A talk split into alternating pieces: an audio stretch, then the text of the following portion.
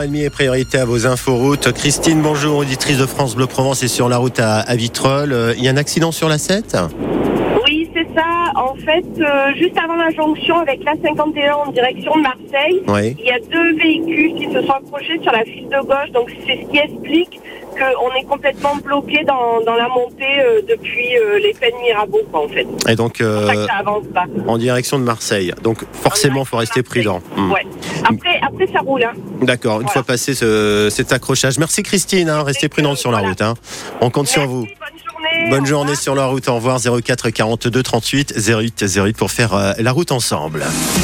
L'essentiel de l'info, Florent Le Sceau, le procès de l'industrie polluante ce matin à Aix-en-Provence. Six plaignants devant la cour d'appel face à quatre sociétés de Fosse-sur-Mer, ArcelorMittal, Esso Raffinage, Dépôt pétrolier de Fosse et Chemwan en juillet 2022. La première tentative de faire reconnaître la responsabilité de ces industriels avait échoué, le tribunal estimant que la pollution était due à des décisions sur lesquelles il était impossible de revenir. Un ancien fonctionnaire de la préfecture des Bouches-du-Rhône condamné à un an et demi de prison ferme. Il avait arrangé la situation d'une quarantaine de demandeurs d'asile, surtout les Turcs, en échange de 9000 euros. Une collègue complice écope de quatre mois de prison. Ces deux agents de la préfecture ont été radiés avec interdiction définitive d'exercer toute fonction publique. La circulation ferroviaire perturbée entre Marseille et Toulon. Des retards, des suppressions de trains sont à prévoir sur cette ligne en raison d'une panne de signalisation à l'accro. La SNCF annonce un retour à la normale, si tout va bien, dans quelques minutes à 8h45. Le Premier ministre Gabriel Attal reçoit à 16h30 les représentants de la FNSEA et des jeunes agriculteurs.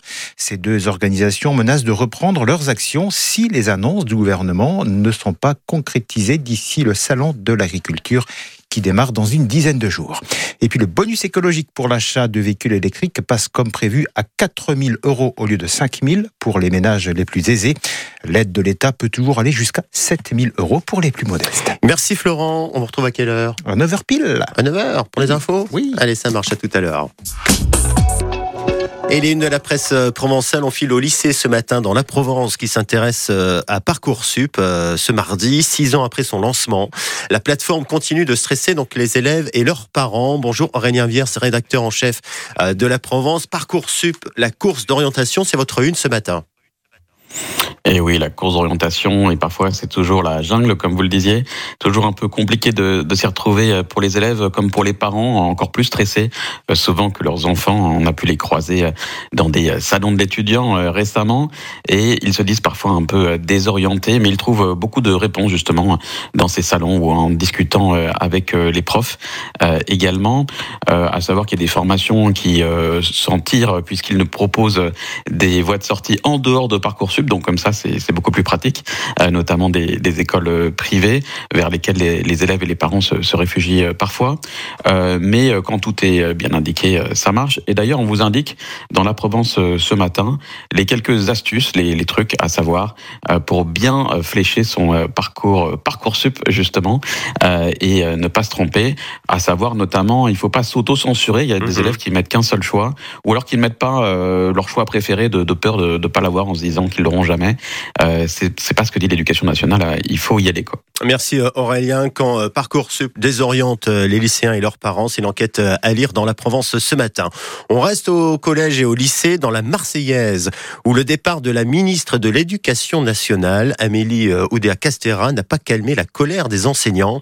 Un tableau noir de colère, ça c'est la une du journal ce matin. Bonjour Léo Purguette, président de la Marseillaise. Quelles sont les revendications des enseignants?